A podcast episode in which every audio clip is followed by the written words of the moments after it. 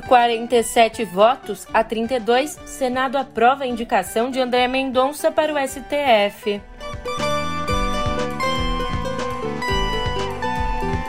Ministro do STJ anula julgamentos de ao menos 13 condenados pela Lava Jato.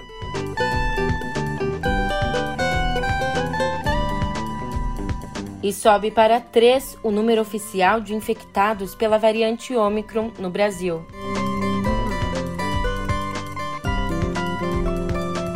Ótimo dia, uma ótima tarde, uma ótima noite para você. Eu sou a Julia Keck. Vem cá, como é que você tá, hein? As coisas por aí andam terrivelmente bem? Perdoa o péssimo trocadilho e foca na informação porque ela é muito importante.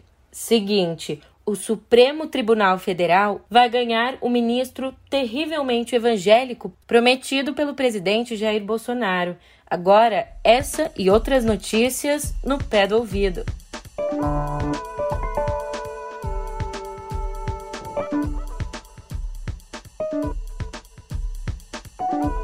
É, como eu disse no começo do episódio, ontem o Senado aprovou por 47 votos a 32 a nomeação do ex-advogado-geral da União e ex-ministro da Justiça André Mendonça para vaga aberta no STF com a aposentadoria do ministro Marco Aurélio Melo. Aposentadoria essa que aconteceu lá em julho. A data da posse ainda será marcada pelo presidente da corte, Luiz Fux. E olha que a ida de Mendonça para o Supremo foi um processo longo e desgastante. Bota desgastante nisso. Bolsonaro o indicou em julho, mas o presidente da Comissão de Constituição e Justiça do Senado, Davi Alcolumbre, protelou o quanto pôde a sabatina, marcada depois de muita pressão do governo, da bancada evangélica e do presidente do Senado, Rodrigo Pacheco. No total, foram oito horas de sabatina, nas quais Mendonça procurou se desvencilhar da imagem religiosa que acompanhou a indicação dele. Me comprometo com o Estado laico. Assim, ainda que eu seja genuinamente evangélico, entendo não haver espaço para manifestação pública religiosa durante as sessões do Supremo Tribunal Federal. Nesse contexto, também conseguindo que a, que a Constituição é e deve ser o fundamento para qualquer decisão por parte de um ministro do Supremo. Como tenho dito quanto a mim mesmo, na vida a Bíblia, no Supremo a Constituição. Num dado momento, questionado ali pelo senador Fabiano Contarato, homossexual, casado e com filhos, Mendonça prometeu defender no STF o que chamou de o direito constitucional do casamento civil das pessoas do mesmo sexo. Uma ideia condenada, anátema entre a maioria das igrejas. Mas calma, porque o entusiasmo laico do futuro ministro parece ter durado só até o nome dele ter sido confirmado em plenário. Olha só, adaptando a célebre frase do astronauta americano Neil Armstrong, o primeiro homem a pisar na Lua, Mendonça classificou a aprovação como. É melhor você ouvir. Queria agradecer a todos, todos os brasileiros que intercederam por mim, mas de modo especial, a primeira reação foi dar glórias a Deus por essa vitória. É um passo para um homem, mas na história dos evangélicos do Brasil é um salto um passo para o homem, um salto para os evangélicos. Bom, integrantes da bancada evangélica e pessoas do governo ligadas às igrejas, como a primeira-dama Michele Bolsonaro, foram ao Senado comemorar com Mendonça. E como bem ponderou o Bruno Bogossian, abre aspas, no governo Mendonça fez de tudo para conquistar Bolsonaro, tentou intimidar críticos do presidente, defendeu comemorações do golpe de 64 e sustentou que os verdadeiros cristãos estariam dispostos a morrer para manter templos abertos na pandemia. Um outro Mendonça apareceu na sabatina do Senado. Ele disse que só acionou a PF contra opositores porque o presidente se sentiu ofendido. Afirmou que não há espaço para retrocessos democráticos e se comprometeu com o Estado laico. É difícil saber qual personagem vai aparecer na corte nos próximos 26 anos. Mudando de assunto, ontem também o ministro do Superior Tribunal de Justiça, Jesuíno Rissato, anulou os julgamentos pela Lava Jato de Curitiba de pelo menos 13 condenados. e remeteu os casos à Justiça Eleitoral. Entre os beneficiários estão nomes de peso, como o ex-tesoureiro do PT, João Vacari Neto, o ex-ministro Antônio Palocci e também o ex-gerente da área internacional da Petrobras, Renato Duque, considerado uma das figuras centrais do chamado Petrolão. Escuta só essa. A ordem de extradição do blogueiro bolsonarista Alan dos Santos, foragido nos Estados Unidos, está provocando extraoficialmente uma caça às bruxas, ou melhor, uma caça às delegadas da Polícia Federal. A mais recente foi Dominique de Castro Oliveira, que atuava junto à Interpol e foi responsável pela ordem de prisão no exterior.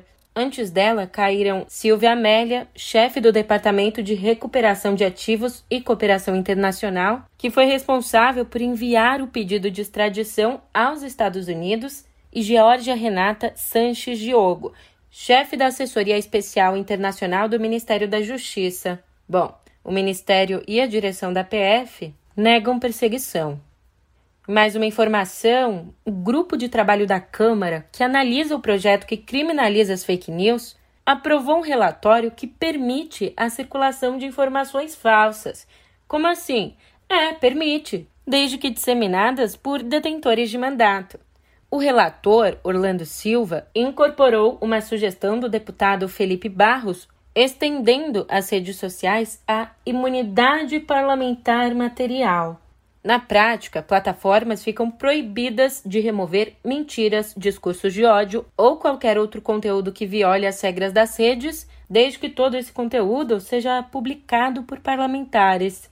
Ou seja, fica de olho aberto para não espalhar fake news, porque eu e você não podemos. Eles podem.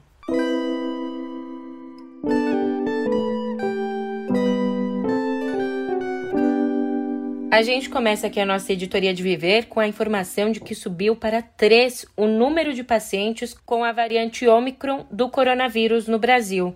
A Secretaria de Saúde do Estado de São Paulo confirmou o caso de um homem de 29 anos que chegou da Etiópia no dia 27.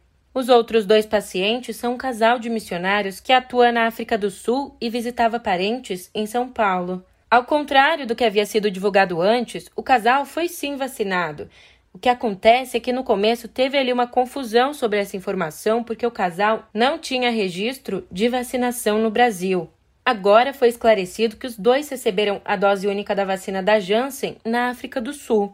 Eles estão em casa e apresentam sintomas leves da doença. Também ontem, os Estados Unidos confirmaram o primeiro caso da Omicron no país. Trata-se de um homem que chegou aos Estados Unidos vindo da África do Sul no dia 22 de novembro. Agora, já são pelo menos 25 países com casos registrados da nova variante. Quem se manifestou sobre os casos foi a Organização Mundial da Saúde. Nesta quarta, o órgão disse que ainda é cedo para avaliar o impacto da Omicron e recomendou que os países reforcem a vacinação e algumas medidas como o uso de máscaras. Já o secretário-geral da ONU, Antônio Guterres, criticou duramente o fechamento de fronteiras e a suspensão de voos por conta da Omicron.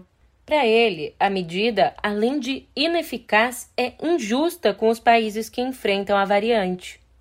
Olhando no monitor, vai voltar, gesticulou VAR e. Não validou! Deu VAR na prova de matemática do Enem 2021. O gabarito oficial do exame, divulgado ontem pelo INEP, anulou uma questão de análise combinatória que envolvia clubes da Copa do Brasil. O candidato deveria ali responder como a CBF deveria homenagear numa placa 15 times vencedores usando uma série de critérios. E não foi por falta de aviso, não. Desde domingo, professores apontavam que nenhuma das alternativas apresentadas estava certa. Portanto, ontem nós vimos a anulação da questão. Aliás, ontem também foi anunciado o balanço oficial do exame. 2 milhões e 100 mil candidatos fizeram as provas. Este é o menor número desde 2004. A estes poucos que fizeram as provas, o resultado do Enem será divulgado no dia 11 de fevereiro do ano que vem. Em Porto Alegre, ainda ontem, começou o julgamento de quatro acusados pelo incêndio na Boate Kiss, em Santa Maria. Incêndio esse que deixou 242 mortos e 636 feridos em 2013. Os réus são os sócios da Casa Noturna, Elisandro Spor e Mauro Hoffman, o músico Marcelo de Jesus dos Santos e o produtor musical Luciano Bonilha Leão. Antes do julgamento, Bonilha gritou que não era um assassino e passou mal. Durante a tarde foram ouvidos depoimentos de sobreviventes. Um dos mais emocionantes foi de Kellen Giovanna Leite Ferreira, que teve 18% do corpo queimado e a perna amputada. Eu rezei, eu pedi para Deus que eu não queria morrer ali porque eu eu achei que eu ia morrer ali. E pensei na minha família, porque vítimas aqui somos nós, tá? quem sobreviveu, quem passou aquele massacre, aquele horror.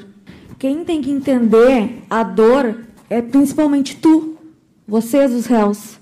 A dor nossa, que a gente vem passando esses oito, nove anos, que a gente sente na pele, que a gente sente aqui, ó, dentro do coração também.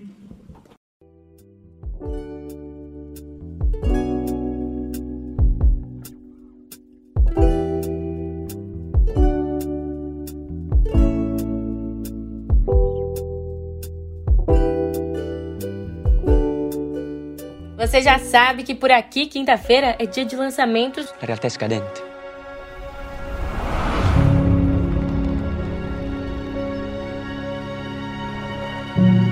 Ma è mai possibile che questa città non ti fa in mente niente a raccontare?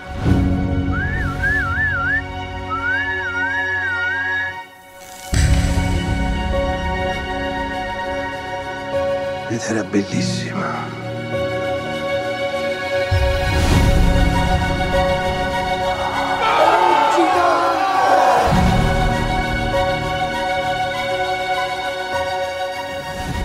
Destaque da vez fica por conta do filme A Mão de Deus. O longa é sim inspirado em Diego Maradona, mas tem um detalhe. A brilhante passagem do craque pelo Napoli permeia o elogiado drama não oficialmente autobiográfico do italiano Paolo Sorrentino, produzido pela Netflix. Ah, mas como assim autobiográfico? Como se cruzam as histórias de Maratona e desse diretor? Aos 16 anos, Sorrentino ganhou a permissão dos pais para ficar sozinho em casa enquanto o casal viajava para uma propriedade de férias da família nas montanhas. Ali, no auge da adolescência, Sorrentino decidiu não viajar com os pais para assistir o craque argentino jogar em sua cidade, Nápoles. Acontece que essa decisão salvou a vida do diretor. Na viagem, os pais de Sorrentino morreram asfixiados por um vazamento de gás. A Mão de Deus já é descrito como o filme mais pessoal do realizador italiano. You walk out there with your head up. You are a champion, and the whole world knows it. The most dangerous creature on this whole earth. It's a woman who know how to think. Yes, Daddy. Ain't nothing she can't do. You gonna show them how dangerous you are?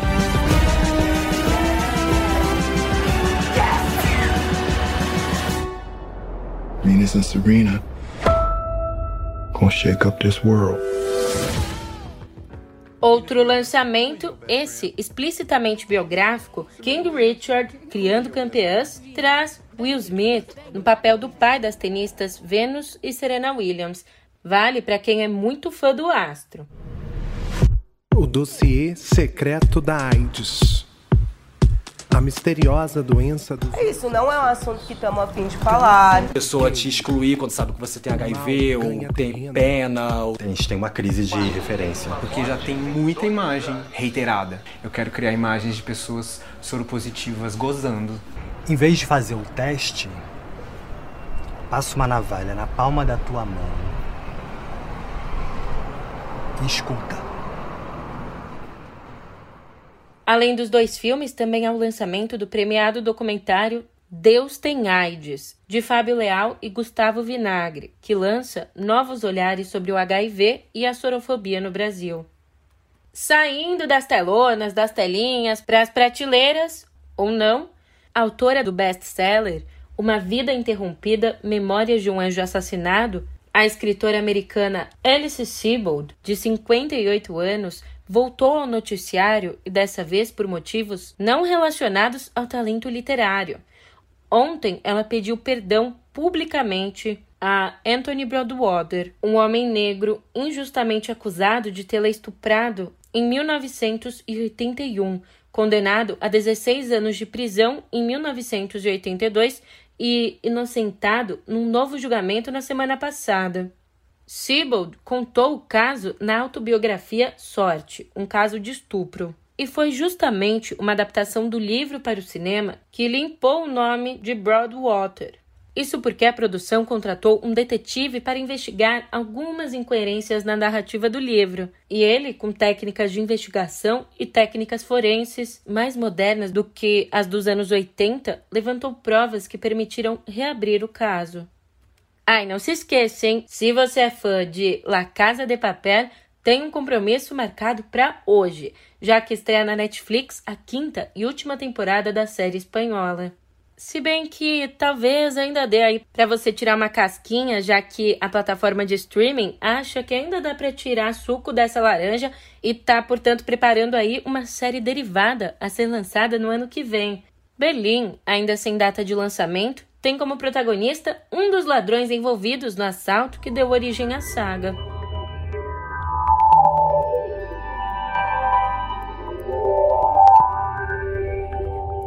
Aqui em Cotidiano Digital, eu te conto que a plataforma de streaming Twitch vai usar uma ferramenta de machine learning para detectar usuários que tentam escapar de banimentos.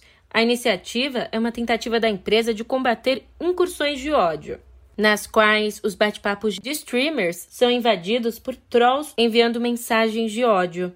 A nova ferramenta, chamada de detecção de usuário suspeito, usa a tecnologia que identifica invasores em potencial, avaliando a atividade das contas e comparando informações de usuários banidos da plataforma. E o Outback lançou um jogo próprio no metaverso para salvar o restaurante virtual de ameaças. É, é isso mesmo. A novidade faz parte de ações de divulgação da CCXP Worlds em 2021 e estará disponível nos dias 4 e 5 de dezembro no servidor GTA Cidade Alta. E a gente já está em dezembro, quase dá para ouvir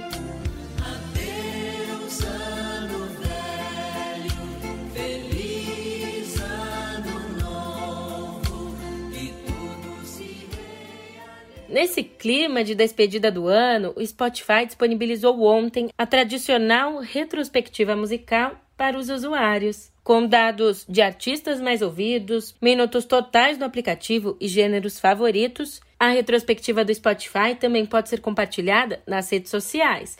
Eu espero que no pé do ouvido esteja aí entre os seus podcasts favoritos, hein? Aliás, o YouTube também divulgou a retrospectiva de seus maiores sucessos na plataforma este ano. Entre as categorias em destaque estão os games, humor e música. Para você ter uma ideia, no top 3 dos clipes mais assistidos no Brasil estão o da música Batom de Cereja, da dupla Israel e Rodolfo, também de Esquema Preferido, dos Barões da Pisadinha, e de Baby Me Atende, de Matheus Fernandes e Dilcinho nesse clima de despedida, eu vou me despedindo. Eu tô indo nessa, mas amanhã eu te encontro por aqui com as últimas notícias, hein? Até lá!